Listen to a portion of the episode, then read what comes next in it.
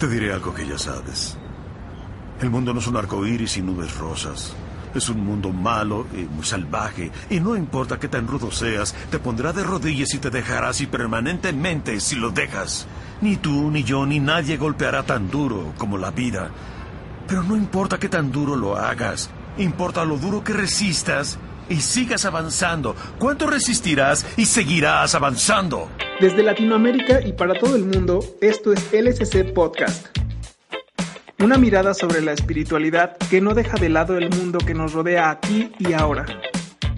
Un lugar en donde la fe no se defiende, sino que se disfruta. Bienvenidos al podcast de la conversación en curso. Hola amigos, bienvenidos a este nuevo episodio del podcast de la conversación en curso. Primero que todo quiero agradecerles a las personas que se han tomado el tiempo de escucharnos. Agradecerles por creer que en este espacio pueden encontrar algo que aporte a sus vidas.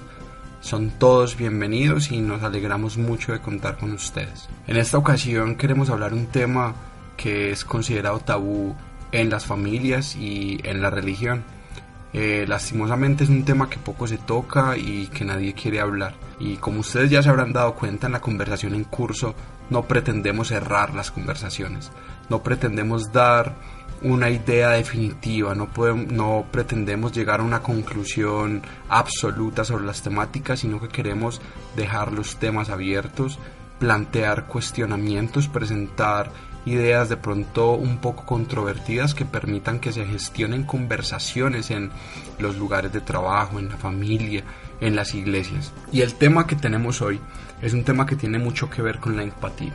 Y debemos entender la empatía como la capacidad que tenemos de identificarnos con alguien y de compartir sus sentimientos. Esto suena muy, digamos que fácil en el papel, pero en la realidad considero que ser empáticos es muy difícil. Es mucho más fácil levantar nuestro dedo acusador y señalar los errores de las personas que ponernos en sus zapatos. Y creo que ese es un trabajo que todos deberíamos poner en práctica. Identificarnos con alguien, compartir sus sentimientos. ¿Y por qué eso es tan importante? Porque nuestras sociedades actuales están enfrentando una epidemia muy triste y muy dolorosa que se llama suicidio. Cada vez más las cifras de suicidios o de intentos de suicidios crecen en nuestros países y el suicidio está muy arraigado a un dolor muy profundo. El suicidio está arraigado a situaciones personales extremadamente dolorosas y si no somos capaces de tener empatía por una persona que sufre o por una persona que se duele, muy difícilmente podremos tratar este tema con compasión, con un horizonte claro que nos lleve más que a levantar un dedo acusador que pretenda juzgar o que pretenda zanjar, brindar una mano que pretenda levantar o un abrazo que pretenda reconfortar a la persona que esté pasando por esta situación. El suicidio lo podemos dividir en dos partes. Hay algo que se llama la conducta suicida y esta incluye pensar en el suicidio, planearlo, intentar cometerlo y ya llevarlo a cabo. ¿Quiénes están en mayor riesgo de suicidarse? Pues bueno, las personas que han tenido un intento de suicidio previo, las personas que tienen depresión, las personas que tienen un consumo abusivo de alcohol, las personas que tienen un consumo abusivo de sustancias psicoactivas, personas que se encuentran en momentos de crisis que menoscaban la capacidad de afrontar las tensiones que éstas producen, crisis económicas, pérdidas de empleo, rupturas amorosas, pérdidas de un ser querido. La presencia de enfermedades crónicas y o discapacidad también es un hecho que, que aumenta el riesgo de suicidio. Experiencias relacionadas con conflictos, desastres, violencia, abusos, pérdida, sensación de aislamiento y sobre todo hay unos grupos vulnerables objeto de discriminación en los cuales la tasa de suicidios incrementa, como son los desplazados, las comunidades indígenas, las personas lesbianas, homosexuales, bisexuales, transexuales, intersexuales y las personas privadas de la libertad. Son personas que tienen o han tenido una vida difícil. Y quizás por eso debamos prestarle mucha atención a estos casos porque muchas veces creemos que la mayoría de las personas ha tenido acceso a los mismos privilegios que nosotros tenemos. Llegamos a nuestra casa tenemos la comida lista eh, la nevera está llena eh, miramos nuestra cuenta bancaria y el sueldo no falta eh, contamos con el cariño de una esposa o de unos hijos o de unos padres y damos por sentado que la vida es así para todo el mundo. Y no, amigos, hay personas que sufren y en este mundo hay muchísimas personas que sufren. Y en vez de ponernos a cuestionarnos y a preguntar eh, dónde pasará la eternidad estas personas que cometen un acto de suicidio, la invitación hoy es para que podamos decir dónde estamos nosotros. Valdría preguntarnos si hemos generado espacios para que estas personas se puedan sentir amadas, se puedan sentir valoradas, se puedan sentir escuchadas. Tenemos que tener en cuenta que estas personas que sufren tienen dolores profundos que no nos imaginamos y también hay personas que tienen desequilibrios mentales que los llevan a tomar alternativas tan drásticas. Es por eso que tenemos que tener espacios donde las personas puedan ser ellas mismas, donde puedan ser escuchadas sin temor a ser juzgadas. En la conversación en curso disfrutamos la fe y creemos que somos agentes activos en el traer el reino de Dios aquí y ahora. Y el reino de Dios es un lugar de esperanza, es un lugar de amor, de reconciliación. Por eso para aquellas personas que en estos momentos sienten que la vida tiene un peso que no pueden llevar sobre sus hombros, para aquellas personas que piensan que el dolor que están atravesando es insufrible, queremos decirles que aquí estamos para ustedes, queremos escucharlos, queremos ayudarlos, porque comprendemos que aquí y ahora la vida puede ser mejor, creemos que aquí y ahora el reino de Dios está presente y creemos que Jesús vino a traer paz, vino a traer armonía, vino a traer vida eterna y aunque sea difícil, a esto le estamos apuntando y hacia allí vamos. Hay una esperanza y podemos participar en algo mucho más grande que nuestra propia vida. Así que amigos, es un tema bastante difícil, aquí no pretendemos abarcarlo todo y para cerrar un poquito esta sección queremos dejarlo, dejarlos con César Soto. César Soto tiene una reflexión muy muy bonita y muy interesante al respecto, así que aquí les va. Fue confirmado el suicidio del televisivo chef Anthony Bourdain y nuevamente surgen las conversaciones en torno a esta forma tan trágica de perder la vida. Hace unos meses atrás este tema había saltado al tapete por la muerte de ciertos pastores en los Estados Unidos y Brasil. De hecho, en Saltillo, la ciudad en donde actualmente vivo, la ciudad tiene uno de los índices más altos de suicidio de todo México. Siento que desde ciertas ramas del cristianismo este tema sigue siendo tabú, se sigue satanizando, pero analizándose muy poco. Soltamos con facilidad la palabra de condena sobre personas a las que apenas llegamos a conocer. Ignoramos con frecuencia que las situaciones de la vida pueden ser tan sofocantes que a veces no es posible ver una salida más que la muerte tendemos a ignorar que muchas depresiones son explicadas mediante cuadros clínicos, comprobadas de manera bioquímica. También nos hemos encargado de formar generaciones que tienen un umbral muy bajo de tolerancia a la frustración. Adolescentes que creen que porque rompieron con su novia de hace dos semanas ya no hay razones para vivir también desde el cristianismo hemos promovido una cultura que solo debe confesar victoria, en donde las palabras estoy mal no pueden ser dichas sin esperar que detrás de la ayuda recibida vaya implícita la pérdida de cierto estatus alcanzado en esa comunidad de fe. Es lamentable. Nuestros sistemas de santidad a veces lo único que promueven es más hipocresía y menos honestidad. Créanme, ni me interesa entrar en el análisis del destino de ultratumba de aquellos que han partido por causa del suicidio. Creo que es un ejercicio que está más lleno de gimnasia argumentativa que de resultados prácticos. Simplemente quiero animarte a ser el hombro del que necesita llorar, ser el oído de aquella que necesita desahogar toda la tristeza y frustración, ser el abrazo de los que sienten que no tienen a nadie en el mundo, ser la esperanza de los que creen que la muerte es mejor que la vida. La pregunta no es, ¿dónde están aquellos que partieron? No. La pregunta es, ¿dónde estoy hoy para aquellos que consideran la posibilidad de terminar con esta existencia? El que sabe, sabe. Por eso en LSC Podcast te traemos la voz de un especialista. El columnista invitado de la semana Hola, soy David Aguirre de Guayaquil, Ecuador. Voy a utilizar dos conceptos teóricos eh, desde la sociología y desde el psicoanálisis, que son las corrientes que manejo en los últimos tiempos. Bueno, para ubicar el concepto del suicidio hay que plantearlo desde la etimología. viene del latín sui sí mismo y sidium matar, es decir, atentados contra la propia vida, matarse. Los griegos Sócrates y Platón en el Fedón ya trabaja el tema del autokeiria, que es justamente eh, la muerte elegida por uno mismo, es decir, ejecutada por la propia mano. El término nos refiere a la idea de que hay un acto o una intención deliberada sobre la eh, pérdida de la vida, pero a manos propias. Bueno, desde la sociología tenemos a Durkheim, que él va a plantear que existen múltiples causas de condiciones sociales y culturales y que la determinación del suicidio sostiene una necesidad de promover la integración del individuo a la sociedad, evitando un aislamiento y una anomia o desorganización social. Para esto, Durkheim va a ubicar tres eh, formas de suicidio. La primera es un suicidio altruista, que es justamente la muerte como un acto heroico por el bien de la sociedad. Es lo que pasaba con algunas sociedades del mundo antiguo, del mundo medio, que básicamente alguien se mataba para defender toda la sociedad, el rol que podía promover. Segundo es un suicidio egoísta, que es una decisión individual que no va a considerar al otro y que se presenta cuando hay disgregación o pérdida de cohesión de una sociedad.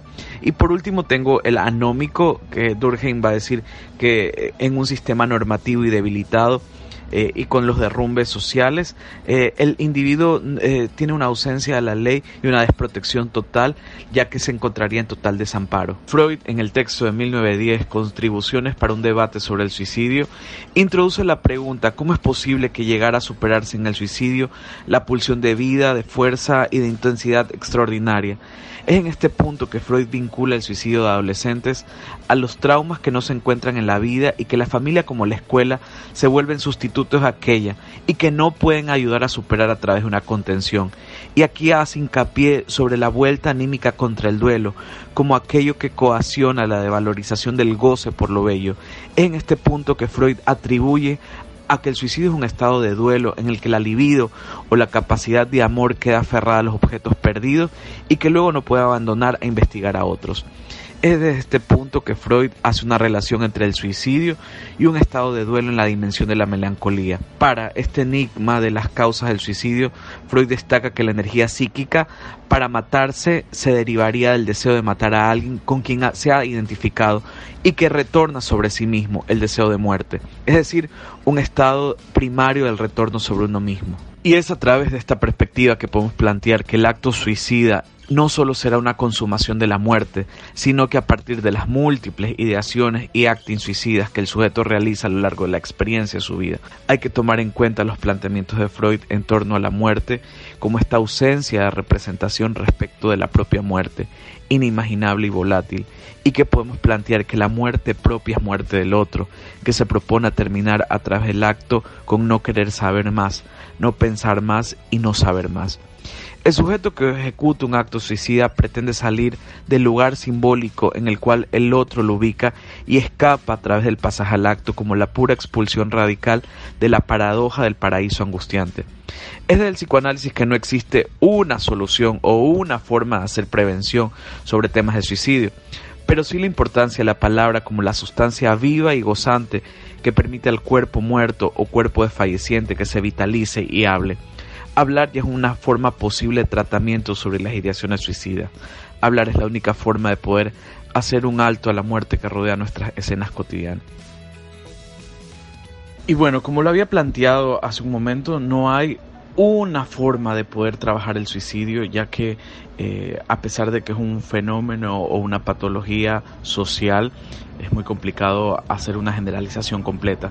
Pero lo que sí podría pensar es que hay consejos que pueden evitar o prevenir el suicidio. Primero es el entorno familiar. Pienso que la familia es el núcleo fundamental donde, que donde se tiene que tramitar seguridad, pero inclusive donde se tiene que desmitificar muchos de estos grandes temas. Si la familia no puede sostener estos lugares, hay un mayor índice o un mayor riesgo de que una persona no pueda buscar dentro de su núcleo la seguridad necesaria para responder sus propias preguntas. Por eso la familia como un entorno familiar o las personas que viven con esta persona, necesario que puedan identificar si es que hay algunos índices suicidas que este sujeto próximo a hacerlo o no hacerlo puede plantear. El segundo grupo que sirve y necesita la persona que se encuentra un poco en un estado de soledad y de melancolía es el grupo de amigos o el support group. Son necesarias para conectarlo a él en el mundo de que todavía se puede seguir sosteniendo en algo o en alguien. Eh, inclusive pensar que la religión ya determina un grupo de contención.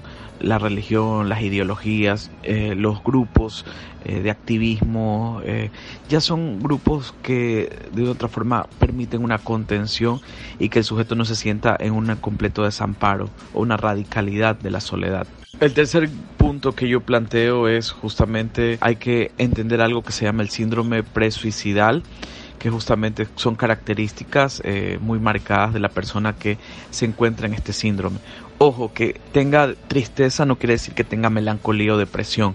Eh, esto es mucho más profundo. Entonces hay que ver en las redes, hay que informarse, hay que plantear de que hay eh, estos síndromes de presuicidio donde hay características muy marcadas como el tema del aislamiento, el tema de la soledad, el tema de no querer saber de nada ni de nadie, el que no querer saber eh, o no tenga actividades que le causen alegría o emociones.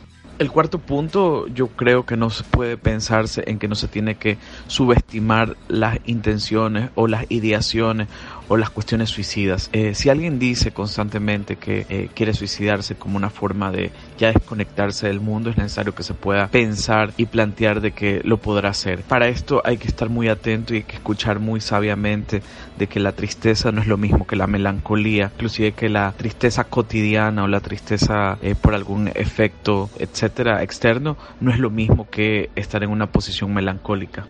Y como último punto, creo que es necesario pensar y hablar desde eh, un profesional. No se puede pensar de que estas batallas se las ganan sola. Al final el profesional encamina, direcciona y entabla otros vínculos muy diferentes al entorno familiar o al grupo de amigos eh, o inclusive lo que dice en las redes. El profesional va a tener una mirada más clínica, más científica del tema e inclusive va a ir acompañando desde otro lugar que no sea ni la religión ni la moral de la familia ni la sino desde la ética desde saber hacia dónde se puede ir sosteniendo la vida de esta persona que intenta o ha intentado o se quiere suicidar. Es necesario que las lógicas profesionales del psicólogo, el psicoanalista y el psiquiatra, como una cuestión a veces tripartita, pueda seguir sosteniendo la vida de esta persona. Es necesario que al acudir donde el profesional se pueda ir un poco desmitificando inclusive que vaya poniéndole nombre a lo que no tiene palabra y lo que lo está ubicando entre la vida y la muerte. Creo que pienso que en estos últimos tiempos donde hay exceso de palabras, pero exceso de palabras banalizadas por las redes, o escuchamos palabras todo el tiempo, o leemos palabras, es donde menos nos estamos haciendo cargo de la palabra. Yo creería que la única forma de desmitificar el vacío de significaciones es a partir de la de lo que se puede hablar, de lo que no se puede hablar, inclusive sin juicios de valor, porque el problema del suicidio es que como está tan mitificado dentro de círculos religiosos, sociales, que hay una, un juicio de valor de por medio, la persona literal termina sin argumentos. Por eso es que hace o, o irrumpe en el acto. Yo creería que en el momento que se le plantea más palabras o que se le preste palabras o que él hable o ella hable sobre lo que realmente le está causando angustia y la serie de cuestiones que le está dificultando su vida, creo que es necesario que se pueda un poco pensar y que se pueda pensar en lugares diversos, lugares diferentes, donde no todo está perdido, sino que se puede ganar, e inclusive que se puede ver en otro tipo de panoramas muy diversos. Muchas gracias. Pueden seguirme a través de arroba de Real David Aguirre o arroba Proyecto Wasabi. Un artículo, un video, un tema, muchas opiniones. Pero también una realidad que a mí no me gusta la Así forma que para vive. es un problema ideológico. Conversaciones en curso. Porque la FED también usa WhatsApp. Bueno amigos, yo particularmente creo que existen una serie de temas que están como vedados y son tabús y entre ellos está el aborto, el suicidio, la pérdida de la virginidad y bueno, tantas cosas más. Y sobre estos temas pesa como un manto de vergüenza y en las familias esos temas se tratan de ocultar, se tratan de apartar y los hacemos cada vez más inaccesibles. Son cosas de las que no se puede hablar y me parece muy interesante el ejercicio que estamos haciendo porque estamos sacando a la luz algo que prácticamente está escondido. Totalmente de acuerdo contigo, Julio. Además, yo creo que no solamente es necesario que se hable, sino también fijar las maneras de cómo hablarlo, porque a veces cuando se tocan estos temas es para satanizarlos, lo cual genera un efecto más negativo. Sí, Fernanda, la cuestión es que este tema no se habla porque desde hace un tiempo para acá las iglesias han venido pensando más en el futuro de las personas en el más allá que en el más acá. Me explico. En vez de preguntarnos dónde estamos o dónde estuvimos cuando una persona pasó por una etapa de crisis que la llevó a una decisión tan radical como el suicidio, mejor nos preguntamos dónde va a pasar la eternidad de esa persona. Es decir, nuestro horizonte eh, evangélico nos lleva a pensar más es en la salvación del alma que en la salvación de la persona que está acá en la tierra. Entonces, a partir de ese supuesto, que es lo importante y lo que supuestamente debemos hacer, nos olvidamos de todas las condiciones adversas que viven las personas aquí en la Tierra y yo creo que eso es lo que hace que esos temas tabú se mantengan ahí como debajo del tapete y como que no se mencionen mucho. Es verdad que muchas veces eh, la salvación del alma o la vida venidera se pone por encima de la vida en el aquí, el ahora y los problemas de ahora. Pero yo creo que en el caso del suicidio justo son dos cosas que deberían ir en el mismo discurso. Porque si es verdad y si creemos, como tradicionalmente se nos ha enseñado, que el suicida es una persona que se condena, pues con más veras uno debería preocuparse por los problemas del momento, los problemas terrenales que pueden conducir a esa persona a que se suicide. Sin duda alguna, el suicidio es uno de muchos elefantes en la habitación. Y lo que hay que reconocer es que el problema no es el suicidio, sino las causas que provocan el acto de suicidio. O sea, el suicidio es la consecuencia de asuntos más profundos, como la depresión y las enfermedades mentales y es como una muestra de que es real y que cada uno de nosotros o nosotros tenemos a alguien que está sufriendo en alguna de esas áreas y reconocer que como sociedad quizás no estamos preparados para darle seguimiento a estas personas. La pregunta filosófica que surge acerca del suicidio y cómo algunos la abordan es cobardía o es liberación. Porque ante una sociedad indiferente es cobardía pero ante un alma atormentada es liberación. Entonces lo delicado aquí es como sociedad cómo abordamos este tema, desde una indiferencia acusadora de señalar de cobarde a la persona que lo comete o de examinarnos a nosotros mismos nuestra falta de sensibilidad y nuestra indiferencia cuando vimos a esa persona cercana que estaba mal y nunca nos acercamos a ella. Me parece que, es un tema muy, muy interesante y muy necesario de hablar Creo que el suicidio es, como decía Julio en un principio, una de las, de las temáticas tabú que tenemos eh, en muchos ambientes y por ende en el cristiano aún más. Yo crecí, digamos, pensando creo como la mayoría que el suicidio no es una opción, que uno en primer lugar no tiene derecho a quitarse la vida porque la vida la da Dios. Eh, y gracias a Dios, a la vida, no tuve momentos muy depresivos en mi vida, no tuve pozos de tristeza. Por ende siempre eh, me sentí un poco ajeno a la cuestión. trato y traté de entender siempre a la gente depresiva, pero nunca lo pude encarnar porque realmente nunca tuve eh, la mala fortuna de pasar por una depresión. No sé si alguna vez lo tendré. Pero la cuestión es que siempre lo vi como una opción que no me parecía no me parecía coherente, ¿viste? ¿Cómo vas a abandonar la vida? ¿Cómo vas a, rendirte? Y obviamente con el fundamento de te vas al infierno, era como una opción de, che, la última decisión que tomes te va a mandar al infierno, me parece que no da.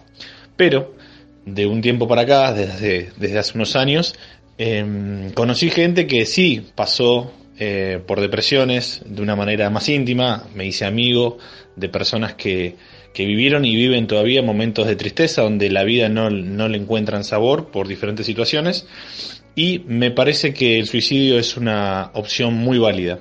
Con esto no quiero decir que la apruebo, válida en el sentido, mejor dicho, una opción muy coherente o muy entendible. Para muchas personas eh, la vida es demasiado pesada, para muchas personas es eh, algo inllevable, insostenible, por situaciones económicas, por situaciones sociales, por situaciones sentimentales. Entonces no veo a Dios desde el lado cristiano, desde el lado espiritual, religioso hablo, no veo a Dios condenando a esa gente. Me parece que la persona que hace eso realmente está muy jugada, muy en la lona, muy en el suelo, y no creo que Dios lo espere del otro lado, si es que hay un otro lado. Eh, no creo que Dios lo espere para encima condenarlo. O sea, te quisiste salir del juego, no pudiste seguir el partido y encima ahora vas a ser golpeado eternamente.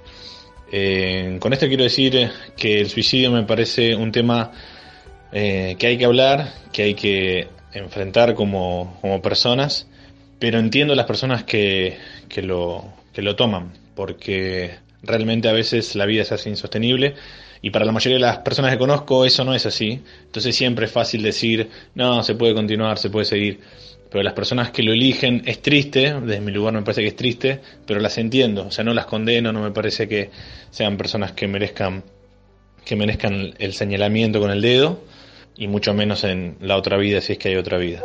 Sí, siguiendo un poco con lo, de que decía Dani, eh, yo creo que hay llegó un momento en la vida de cada uno de muy pocos en los cuales por ahí tenemos que sincerarnos y decir y decir eh, esto del suicidio y de todas estas cosas que estamos hablando, eh, a mí también me pasó, o yo también tuve algunos episodios suicidas, porque en, parte, parte de no confesar y de no ser sinceros en una mesa de diálogo, me parece que es, es por la construcción social, eh, religiosa quizás también, y cristiana, si por así decirlo, eh, de decir no, no, no, puedes pensar así o, no, o eso no es de Dios o, no, no, no, o no corresponde.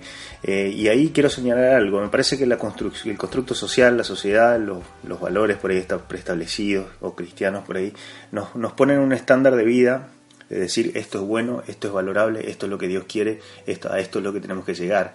Entonces es como que estamos luchando siempre hacia un, eh, eh, hacia un estándar de vida, de, decir, bueno, tengo que llegar ahí. Y quizás en la frustración, y de repente pienso en personas, no sé, que están luchando con su identidad sexual, por ahí decir no, no, no, es lo que Dios quiere o la que la sociedad por ahí eh, avala, entonces tomo la decisión de suicidarme, a mí me parece horrible. Me parece que por ahí no, no, no, encaja la cristiandad con eso, eso no es lo que Jesús por ahí enseñaba. Y también otra cosa me parece valorable es que, es decir, Jesús creo que se identificó también con, la, con las cicatrices y con el sufrimiento. Digo esto porque por ahí tenemos una imagen de, del, cristianismo como muy positivista, digamos. O sea, si sos cristiano te tienen que ir todo bien, tenés que ser positivo, eh, tenés que ser próspero, tenés que tener dinero, tal o cual auto, y si no lo tenés es porque no estás orando mucho o Dios no te está bendiciendo mucho. Entonces me parece que por ahí ponemos esos estándares de eh, cristianos eh, que impiden y impiden y van a seguir impidiendo que la gente se confiese o, o, desnude su corazón, es decir, yo la verdad a mí no me está yendo muy bien. No sé de dónde sacamos eso, eso también sería un tema a debatir. Trazarnos esas ideas no nos ha hecho bien, no nos, no, nos hizo bien como sociedad y creo que eh, para ayudar y para empezar a salir adelante, eh, me parece que eh, hay que sincerarnos con la parte de Jesús eh, que él también sufrió. Frente a lo que dice Dani, yo estoy de acuerdo que a veces la opción del suicidio puede parecer como una opción válida cuando en efecto la persona está atravesando un estado de depresión o un estado psicológico en donde la vida se hace tan pesada que la solución evidente parecería librarnos de esa vida que tenemos. Pero a mí me gustaría también entrar a analizar un poco qué es lo que permite que se llegue a esas circunstancias en donde la opción del suicidio sea válida. Y en esto, eh, no sé, recordé un poco a Lipovetsky, un filósofo y sociólogo francés, que habla de em, cómo en la época posmoderna el individualismo, el narcisismo, es el que da lugar al suicida. Y esto porque, eh, digamos, en épocas anteriores, en donde se vivía una época violenta, en donde eh, había violencia entre clanes o violencia después entre naciones, siempre el interés, los intereses personales se subyugaban a los intereses de una comunidad. Pero en, en estados modernos, en donde se ha logrado, digamos, cierta estabilidad o cierta paz el individuo empieza a centrarse en sí mismo y a ver solo sus intereses y solo sus preocupaciones y solo sus conflictos internos y ahí es donde la vida empieza a ser muy pesada porque el individuo está aislado de una sociedad eh, y no ve digamos otras problemáticas que lo exceden a él sino si mi mundo soy yo mis problemas se hacen como más grandes de lo que realmente son. Y recordaba también en la reflexión que César Soto hacía, por ejemplo, con el adolescente, ¿no? El adolescente que piensa que la novia Em, si la novia termina con él, ese es el problema más grande de su vida y terminan muchas veces suicidándose. Yo no quiero trivializar el asunto porque sé que hay temas que son muy complejos, la muerte de un hijo, de un esposo, de un papá, um, crisis financieras muy grandes que te dejan en la calle, no sé, hay temas muy complicados en donde entiendo que, que um, la vida pueda convertirse muy, en algo muy pesado, muy complicado y que la solución sea el suicidio. Pero entonces creo que también es importante ver que muchas veces lo que hay detrás de, eh, de esa postura final es un individualismo. Este año lamentablemente fue Anthony Bourdain. El año pasado sucedió con el vocalista de mi banda favorita, Chester, Bennington, que en lo personal fue uno de los casos de la farándula que más me impactaron, porque nadie se lo esperaba. Anterior a Chester fue Chris Cornell y la lista sigue. Y no solo a nivel farándula, en el medio cristiano también sucede. Lo comentaba César Soto en su artículo, suicidios de pastores en Estados Unidos, en Brasil, en México, etc. Uno de los que más recuerdo es el del hijo de Rick Warren, uno de los pastores más influyentes de Estados Unidos, escritor de libros como el de Una vida con propósito, que es un gran éxito. Su hijo luchó muchos años con la depresión y una enfermedad mental y su papá como pastor y como padre lo intentó ayudar y acompañar, pero al final él cometió suicidio y fue una sacudida de la realidad para todos. Aquí el tema no es juzgar, no es mandar al infierno a nadie, no es acerca de debates estúpidos de cosas que no sabemos nosotros, sino de aceptar la realidad. Hay almas atormentadas y, en, y, aceptando esa realidad, ¿qué tanto espacio hay en nuestras iglesias y en nuestras vidas para darle seguimiento a estas personas? Entre tanto positivismo y declaraciones de victoria, ¿qué tan sensibles somos para abordar temas como la depresión, los problemas mentales y qué tanto estamos dispuestos a intimar con estas personas para que no se sientan solas. Te recordamos que puedes leer nuestras traducciones, entrevistas y artículos exclusivos en www.laconversacionencurso.org. Síguenos también en nuestras redes sociales, Facebook, Twitter, Instagram y YouTube. Te esperamos. O logras ser feliz con poco o no logras nada. Esa es la historia que estamos siguiendo de cerca porque día a día hay nuevas el movimiento Times Up, apoyado por más de 300 actrices. Con todo respeto, te pido que me piense bien y me mande buena onda. Se instaló esta especie de gran debate, de gran conversación global. ¿Recuerda usted cuándo conoció la religión evangélica? Lo que pasa nos incluye. ¿Qué nos pasa? Las tendencias del momento analizadas por Charlie Morel. Buenas noches a todos. Hola, ¿cómo están? Muy, pero muy bienvenidos a esta sección del podcast que llamamos ¿Qué nos pasa? Soy Carlos Morel y en esta ocasión quiero traerte a la mesa esto que está pasando en Estados Unidos en cuanto a eh, la separación de, los niños hacia las familias de inmigrantes. Eh, hace mm, tres semanas, unas semanas atrás, el secretario de Justicia de Estados Unidos, eh, Jeff Sessions, citó la Biblia para justificar la separación de familias de inmigrantes indocumentados detenidos en las fronteras con México. Eh, esto está en todos los portales de noticias, en las redes sociales y bueno, es, está dando mucho que hablar. Estados Unidos tiene un problema de, inmigración eh, bastante claro hace muchos años y eh, lo que yo quiero resaltar y donde quiero apuntar es a esta obsesión que tenemos los países por ahí que venimos de una extensa tradición religiosa cristiana, de citar la Biblia para justificar eh, políticas eh, públicas. A mí me parece que cada vez que se cita la Biblia siempre estaremos en un problema. ¿Desde qué lugar vamos a legislar nosotros sobre las conductas de los pueblos y de las naciones? Y en esta ocasión creo que eh, Session eh, agarra y cita a la Biblia como un instrumento de control, de poder para decirlo, decirles a todos, oigan, miren, lo que estamos haciendo nosotros está avalado por Dios. Entonces, eh, es, como una herramienta de miedo y de control de decirle al pueblo, oíganme, nosotros no estamos haciendo nada que Dios no nos esté diciendo o no estamos, Dios no nos está amparando en esta decisión. A mí me parece que es peligroso Hace un tiempo atrás estuve hablando con un amigo y él me decía, amigo, Jesús, la Biblia y la tradición y nuestros valores cristianos deben estar en la, sociedad, en, las escuelas, debemos enseñar eh, eh, políticas públicas basadas en la Biblia. Y yo le decía, de ninguna manera. Primero porque sobre qué base nosotros vamos a imponer a la sociedad los criterios bíblicos.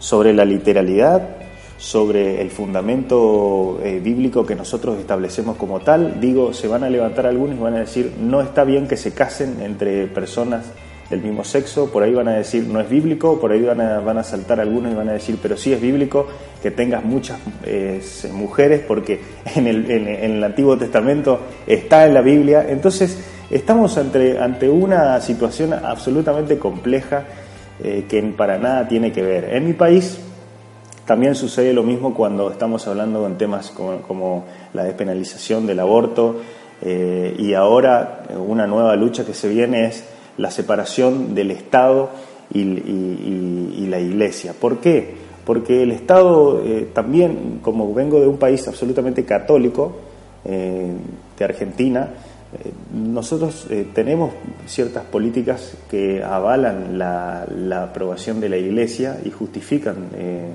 valores morales y religiosos. Yo creo que eso no nos está haciendo buenas personas, no nos está haciendo sabios a la hora de legislar. Yo personalmente creo que estoy de acuerdo en el Estado laico. Ninguna religión debe estar por encima de la otra a la hora de legislar para el bien del pueblo. Y lo hablo como cristiano, como religioso Creo que estamos en un momento en el cual tenemos que empezar a legislar a través de la razón y del sentido común. Me parece que eh, esa, es, la salida para todo este tipo de cuestiones y desde ya que me parece que lo que hizo Sessions al citar la Biblia es absolutamente inmoral, irrelevante y me parece que es eh, solamente está utilizando como un escudo espiritual o por así decirlo para, para poder atajarse de sus políticas. Yo quiero traer a la mesa en esta noche a un invitado muy especial que se llama David Gaitán de Colombia y él nos trae una reflexión acerca del uso de la literalidad bíblica en estos tiempos. Quisiera dejarlos con él y espero que tengan una muy buena noche. Hasta luego. Hola Charlie, gracias a, a tu invitación.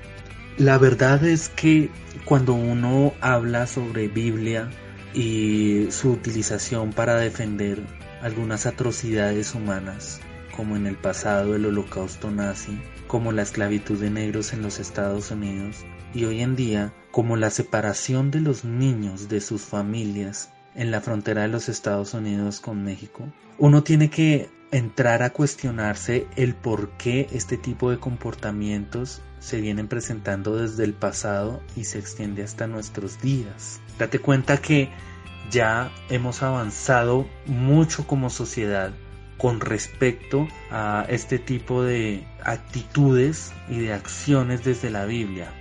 Ya condenamos el homicidio nazi, ya condenamos la esclavitud de negros y nos falta todavía condenar algunos temas racistas. Pero esto se presenta porque hacemos lecturas bíblicas y todos creemos que nuestra propia lectura es la real. Date cuenta lo que pasó en los Estados Unidos. Ellos defienden este tipo de atrocidades porque tienen una lectura o una interpretación bíblica.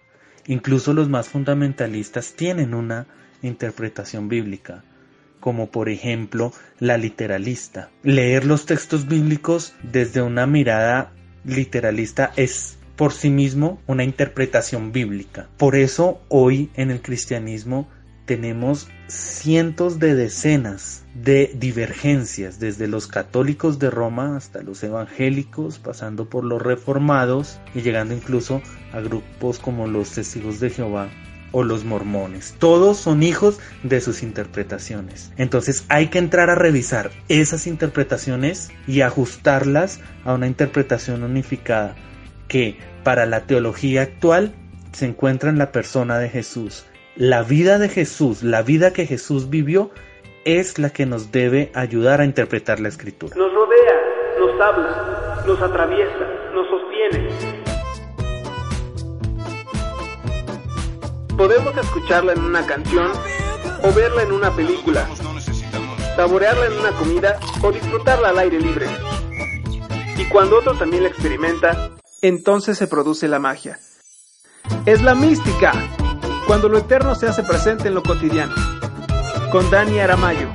Hola amigos, ¿cómo les va? Mi nombre es Dani Aramayo, bienvenidos a Es la Mística, la sección dentro de este podcast donde nos gusta hablar de muchísimas cosas que nos gustan y nos conectan que generalmente tienen relación con el arte, con la música, con el cine, con la literatura. Pero en esta oportunidad, en lugar de comentarles algo sobre tal película o tal serie, me gustaría arrancar de una manera distinta, contándoles simplemente algo que me sucedió hace poquito en una jornada de trabajo que tuve. Eh, resulta que estábamos en una especie de, de conferencias de psicoanálisis, de neurolingüística, de todo ese ese rubro de cosas. Eh, bueno, yo estaba filmando eso y había ciertas personas que disertaban y comentaban y, bueno, daban sus cursos sobre, sobre las materias en cuestión. En un break que tuvimos, en un receso, una de las mujeres que daba, que daba los cursos empezó a hablar de algo que me llamó la atención y que tenía que ver con esta cuestión mística de la que tanto hablamos y de la que a veces damos tantas vueltas eh, alrededor de ella. Eh, básicamente la mujer esta comentó algo que me llamó la atención y fue lo siguiente. Dijo que nuestras cabezas, nuestros corazones, nuestros espíritus, para los más sensibles y religiosos, pasan muchísimo tiempo de la vida enajenados. Entre el estrés, entre el trabajo, entre las obligaciones, entre los prejuicios, los lugares comunes, eh, lo preestablecido, perdemos una gran dosis, un gran porcentaje de sensibilidad que nos hacen vivir como muchísimas veces terminamos viviendo. No estoy diciendo nada nuevo, pero algo que me llamó la atención, y que viene la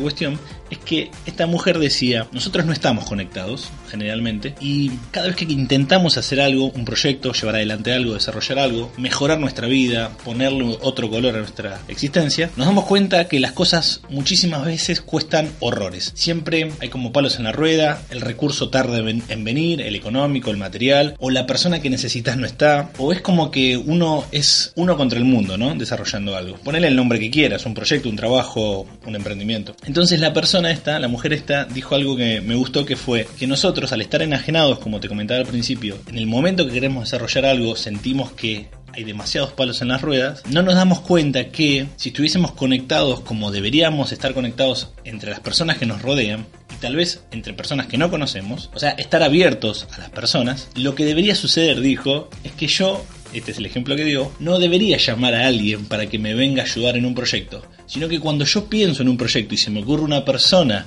para que me ayude, esa persona me, me, llamaría en ese mismo instante. Lo que estoy diciendo suena bastante místico, bastante raro, bastante mágico, pero yo me puse a pensar en eso y dije, espera, pará, pará. Pará, pará, pará, pará, pará. O sea, estaría buenísimo que eso sucediese. Estaría buenísimo. Y cuando me puse a pensar dije, en algún momento de la vida sucede eso. En algún momento de la vida, cuando conoces a una persona que con el tiempo pasa a ser tu amigo tu amiga o tu pareja o alguien con el que compartís un tramo de tu vida, conectás de una manera y pareciese que no necesitas contarle o terminar la oración para que la persona entienda. Está sucediendo este tipo de cosas. Entonces yo me preguntaba, qué lástima, o me, me reflexionaba, decía, qué lástima que esas conexiones que uno a veces ni siquiera puede planificar y son tan hermosas, suceden tan pocas veces en la vida, donde uno encuentra amigos, amigas, compañeros de ruta, con el nombre y la etiqueta que quieras ponerle, que conectan con tu cabeza y con tu corazón de una manera que cuando están laburando juntas, están trabajando o están desarrollando algo, se entienden a la perfección. Entonces me puse a pensar y dije, o las personas esas son muy pocas, o realmente nosotros estamos tan enajenados y tan cerrados y tan aislados y tan solos y solas, que no nos damos cuenta que muchísimas veces la persona que está al lado, que tal vez acabamos de conocer o que vimos mil veces y no, y no le hablamos, en un trabajo, en una facultad o en la calle, podría tener la llave que necesitamos para seguir avanzando. Y nosotros al mismo tiempo recíprocamente nosotros tendríamos esa llave que la otra persona necesita. A lo que voy con todo esto es que la mística, la conexión, esa mirada cómplice que a veces tenemos con muy pocas personas en la vida, tal vez debería suceder mucho más seguido. Uno debería estar abierto a las personas, debería estar abierto a las historias, debería estar abierto a muchísimas situaciones que de primera parecen que no tienen nada que ver con uno, pero que en realidad sí podrían llegar a tener que ver con uno. La invitación y la propuesta en este pequeño espacio llamado La Mística, en esta oportunidad, simplemente es abrirse a las personas.